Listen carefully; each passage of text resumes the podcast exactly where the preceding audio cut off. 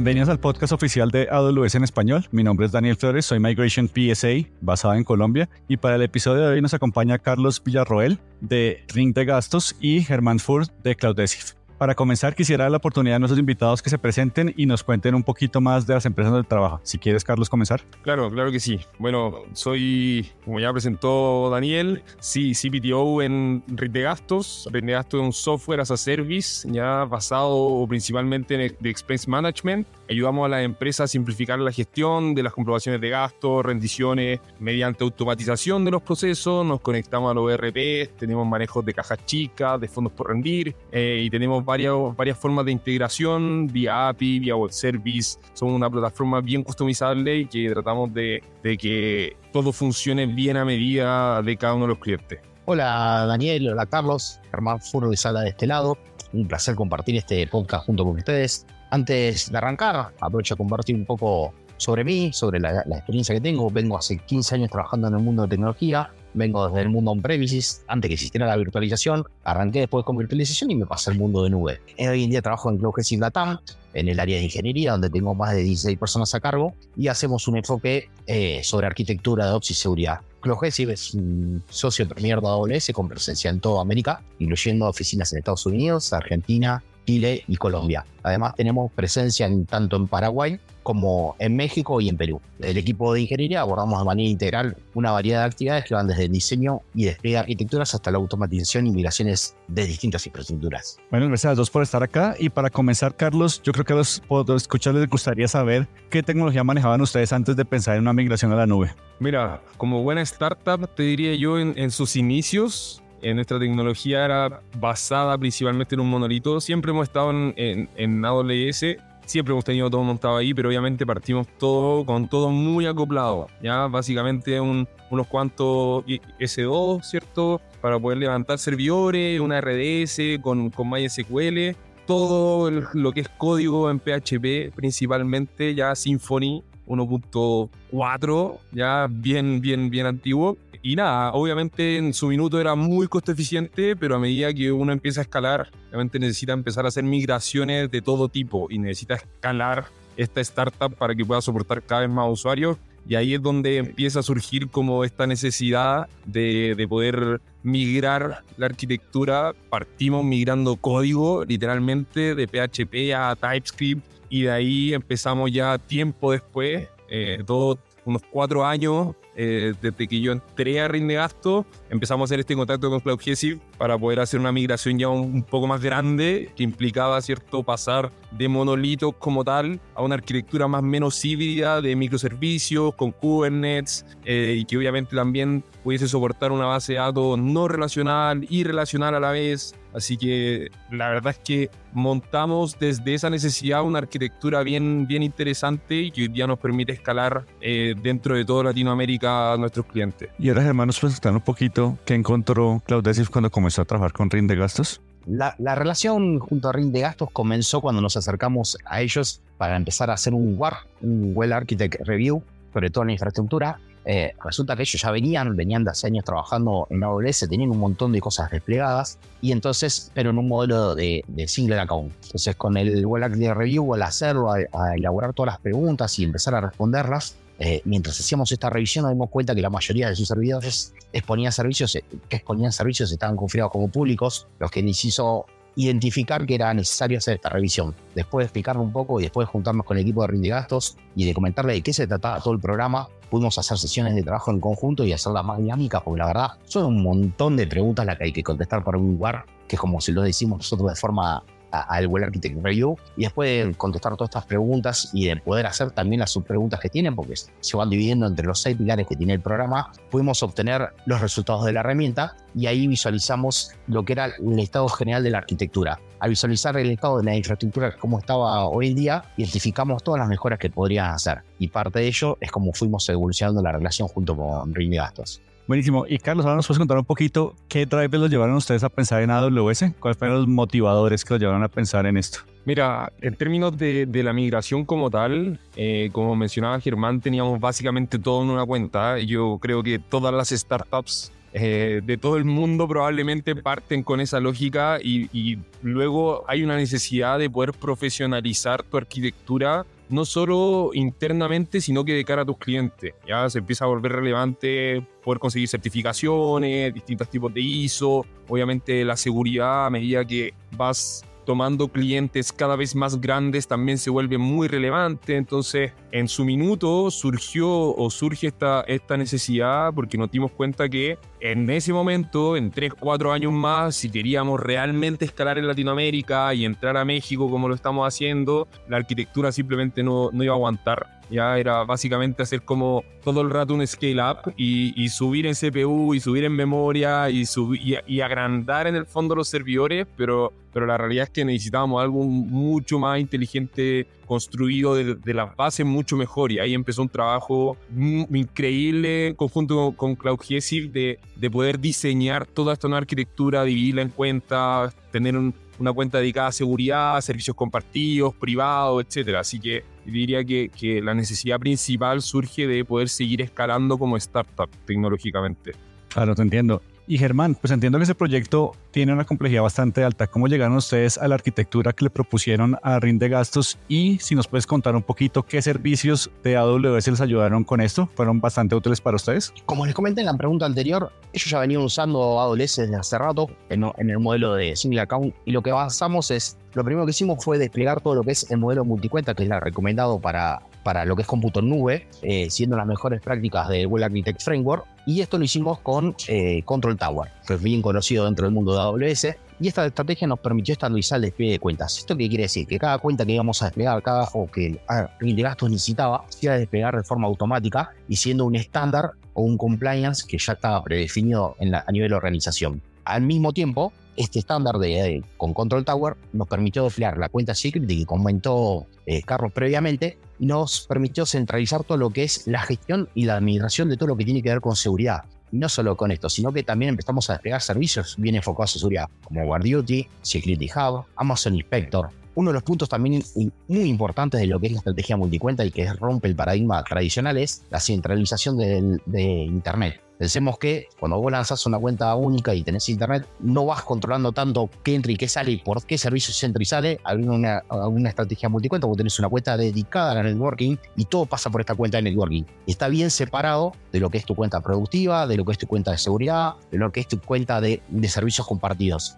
Adicionalmente, desplegamos, bueno, esto, esto lo hicimos con un Transit Gateway para facilitar la conexión entre la VPC eh, de las distintas cuentas. Y detectamos que la verdad, con el crecimiento que buscaba Ring de Gastos o que Ring de Gastos quería tener, se adaptaba perfectamente a las necesidades que ellos necesitaban o querían proponerle a sus clientes. Gracias, Germán. Y algo que yo creo que todo el mundo quiere saber es realmente qué beneficios percibió Ring de Gastos después de esta migración. Eh, básicamente, dentro de, de, todos los beneficios que hay, hay un nivel de monitoreo importante, ¿cierto? Que tenemos ahora, tanto de alertas, de métricas, pasar de un single account a, una lógica de multicuentas te permite también poder manejar de mejor manera tus costos, ver en dónde estás utilizando más recursos, dónde puedes quizás aplicar uno que otro plan de ahorro, también nos permite escalar, nos permite entender mucho mejor cómo está distribuida nuestra arquitectura y en qué cosas tenemos que poner más atención, qué recursos estamos utilizando más.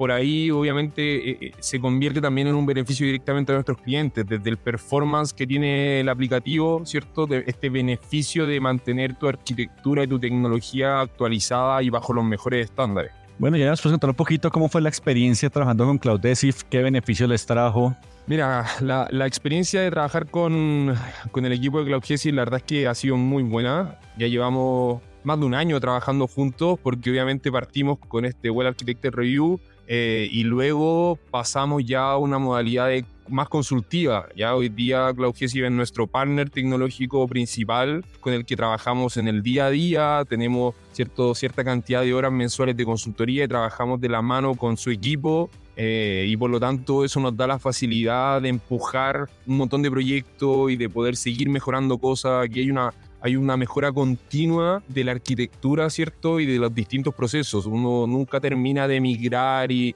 tiene que mantenerse actualizado de las mejores prácticas. Entonces el equipo de Cloud nos ayuda en todos esos procesos y, y, por tanto la experiencia de trabajar con ellos hasta el momento ha sido excelente y estoy seguro de que, de que va a seguir siendo así. Bueno, y ahora me gustaría hacer una pregunta a ambos. ¿Qué desafíos se enfrentaron durante la migración y sobre todo cómo pudieron resolverlos? Muchísimos desafíos, ya desde, desde migrar repositorios de código, eh, ahí estuve, estuve noches enteras haciendo migraciones teníamos code pipelines, code build, eh, todo montado. Literalmente nosotros teníamos todo montado en AWS. Ya prácticamente no teníamos servicios fuera de AWS. Tomamos la decisión de casarnos de alguna, de alguna manera con este cloud provider y por tanto el, el cambio, ¿cierto?, de un entorno dedicado exclusivamente a desarrollo, un entorno exclusivamente para productivo, cambia la dinámica y la lógica eh, bajo la que funciona tu equipo incluso. Ya es como te permite un mayor control. Hoy en día, por ejemplo, todo es con doble autenticación. Cualquier conexión necesita una doble autenticación eh, y, por tanto lo,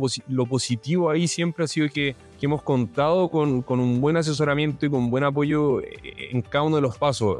yo creo que las dificultades principales tuvieron que ver con que había un montón de cosas que migrar, ¿ya? Y también parte de esa migración era cambiar la lógica bajo la que funcionábamos no solo tecnológicamente, sino que también la lógica en la que funcionábamos como equipo. O sea, cuando partimos éramos mm, dentro de nuestro equipo 15 personas, hoy día somos 30 y por lo tanto es importante llevar bien toda esa administración de accesos eh, y de recursos creo que eh, el desafío mayor no lo tuvimos nosotros de Logesiv, sino que lo tuvo más Carlos y el equipo de, de Rinde Gastos. Más que nada, ¿por qué? Por lo que veníamos comentando, yo venía hace muchos años trabajando de una forma, era siempre trabajar en una cuenta única. Cuando vos cambias a una, a una estructura de multicuenta, te cambia la forma de manejar los secretos de la base de datos, te, cambia la forma de publicar tus servicios hacia Internet, te cambia la forma en cómo das los permisos de forma interna. Entonces, todo esto, si bien robusteció la seguridad y la mejoró en cuestiones de, de performance y demás, hizo que se les complejice la administración. Capaz que al principio, nosotros notamos, capaz también, hace que todo vaya un poco más lento porque no terminas de entender dónde tengo que dar este acceso, dónde tengo que habilitar esta salida interna, dónde tengo que cambiar mi DNS, cosas que parecen simples hoy así hablándolas, cuando estás en ese momento, en el momento donde estás haciendo todos estos cambios, no lo terminas de entender. Creo que eso fueron los principales desafíos que tuvimos junto con ellos. Bueno, y ahora que el proyecto ya se encuentra en un estado bastante maduro, que ya lo, lo terminaron, la pregunta ahora es, ya viéndolo en este momento, ¿qué cosa harían diferente o qué lección aprendieron que ustedes creen que vale la pena compartir con las personas que nos están oyendo? Si quieres, comienzas, Carlos. Buenísimo. Mira, eh, a ver, principalmente, Daniel, yo creo que una de las dificultades que tenemos los equipos tecnológicos en general es poder transmitir al resto de la organización la importancia de llevar a cabo estos procesos. En ocasiones, claro, cuando uno trabaja en una startup, en tecnología, en, producto, siempre el esperable es algo que ojalá sea lo más visible posible, ya sea un aplicativo, una aplicación móvil, una aplicación web, pero los fierros, ¿cierto? Todo lo que funciona detrás y que soporta todo el aplicativo es sumamente importante. Es como, como querer tener un Ferrari por fuera, pero por dentro tener un, motor que en verdad no va acorde a, lo que uno quiere como mostrar o al rendimiento que uno quiere tener. Y por lo tanto, yo te diría que subir al carro al resto de la organización es, algo importante. Y por otro lado, quizás que hubiese hecho distinto hubiese sido eh, hacerlo antes, definitivamente. Yo creo que algo que a veces uno se resiste en el tiempo y dice, no, pero sí, lo podemos hacer nosotros, podemos hacerlo nosotros. Y, yo creo que lo mejor es asesorarse con expertos que ya llevan tiempo en esto y que son capaces de ayudarte, de aconsejarte para tomar mejores decisiones de hacia dónde tiene que ir tu arquitectura tecnológica y que realmente te permita escalar eh, para poder llegar a otros países, por ejemplo. Eh, yo creo que eso es de lo más clave eh, y, una de las lecciones que, que, me llevo hoy en día, es decir, buscar expertos en las temáticas que uno quiera como resolver. Yo creo que ese es un, buen consejo también ahí como, como lección. Y Germán, ahora, si nos cuentas tú un poquito tu perspectiva. Eh, respecto a la primera parte de la pregunta, si hay algo que hubiéramos hecho de manera diferente, ahí coincido totalmente con Carlos respecto a involucrar a la organización. La realidad es que muchas veces hacer cambios eh, y demás a nivel eh, infraestructura tecnológica, nosotros lo vemos como algo simple, como lo que podemos hacer en cualquier momento y la realidad es que no. Dependemos 100% de la organización, de los tiempos de la organización y de los horarios que ellos tienen. Por eso, los, los que trabajamos en IT sabemos que no tenemos horarios, trabajamos de lunes a lunes, sea el horario que sea. Estamos muy acostumbrados y también nos gusta y nos apasiona y respecto a la segunda parte, si hay una lección que aprendimos, creo que la parte fundamental de, todo lo que hicimos en conjunto fue es la relación que se pudo generar tanto entre Carlos y su equipo contra conmigo y con nuestro equipo. La verdad es que eso hizo que sea todo mucho más sencillo, más rápido, que la comunicación sea fluida eh, y bastante descontracturada, que no es como que la típica relación de cliente y, partner o socio de necesito esto, pásame, fue más, Carlos, ¿cómo venís con esto? ¿Te puedo ayudar en algo? Fue mucho más descontracturada y eso la verdad que en un proyecto así eh, te hace la diferencia. Es realmente lo que marca la diferencia. Y Carlos, una pregunta. Ahorita, ¿qué consejo le darías a una empresa que esté pensando o considerando migrarse a la nube? Mi primer consejo, que lo hagan AWS. eh, a ver, yo creo que dentro de todos los cloud providers que hay, sinceramente, eh, es el que siempre está haciendo cosas nuevas, sacando cosas nuevas. Creo que constantemente va un paso adelante en términos de, de los servicios que ofrece. Y, ya como un consejo como directamente a, las organizaciones que estén pensando en alguna migración quizás más que AWS, quizás una migración dentro de AWS para poder mejorar su arquitectura, es que lo hagan simplemente, ya que dejen de pensarlo tanto, es, un, es una inversión que finalmente tiene un retorno positivo, ya, si no, lo que va a pasar es que en algún momento, si es que no estamos monitoreando bien, si es que no está bien construida la arquitectura y manejamos una gran cantidad de usuarios, una gran cantidad de clientes, lo que va a pasar es que en algún momento puede que esa arquitectura colapse porque en realidad no estaba pensada o no nos, no nos detuvimos a pensar cuánto más podía soportar. ¿ya? Yo creo que hoy en día también el rol dentro de, de tecnología, ¿cierto? Los que trabajamos en IT es ser capaces de proyectar cuántos recursos vamos a necesitar y de alguna manera es como ponerse, como decimos acá en Chile, es como ponerse el parche antes de, antes de la herida, es como resguardarse un poco antes de que todo vaya como a explotar tener un seguro que, que, nos permita como hacerlo, hacerlo o, no llegar a la explosión. Ya, ojalá pasar por el lado y decir, ah, y ahí es cuando uno mira hacia atrás y dice, qué bueno que hice esto antes. Y eso es lo que nos ha pasado últimamente. Ya, eh, obviamente siempre siguen pasando cosas, ya es, como dice Germán, se trabaja de lunes a lunes, pero también el resolver esas cosas que van pasando es mucho más fácil cuando hay una arquitectura ordenada y cuando sabes en dónde tienes que ir a buscar el posible error que, que podría estar teniendo una arquitectura. Gracias. Y ahora como última pregunta, quería saber cómo es el impacto a largo plazo de esta colaboración dentro de RIN de gastos. Mira, nosotros ya tomamos como la decisión definitiva de seguir trabajando con Cloud como partner. Ya es algo, es una relación que, ya lleva más de un año, como comentábamos anteriormente, y que pensamos seguir manteniendo. Ya hoy en día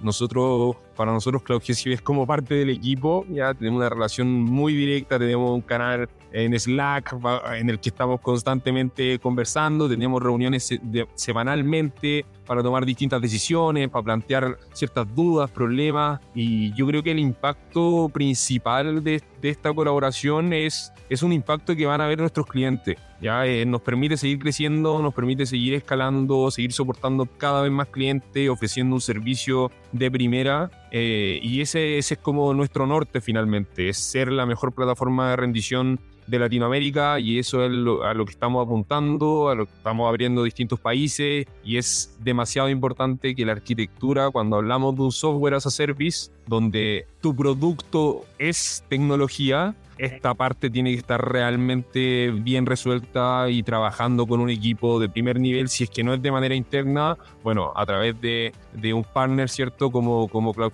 Esperamos que este capítulo haya sido de su agrado y que toda esta información les sea de utilidad. Recuerden que leemos cada correo que nos envían. La dirección es awspodcastespanol.amazon.com. Soy Daniel Flores, hoy nos acompañó Carlos y Germán y como nos gusta decir en AWS, sigamos construyendo.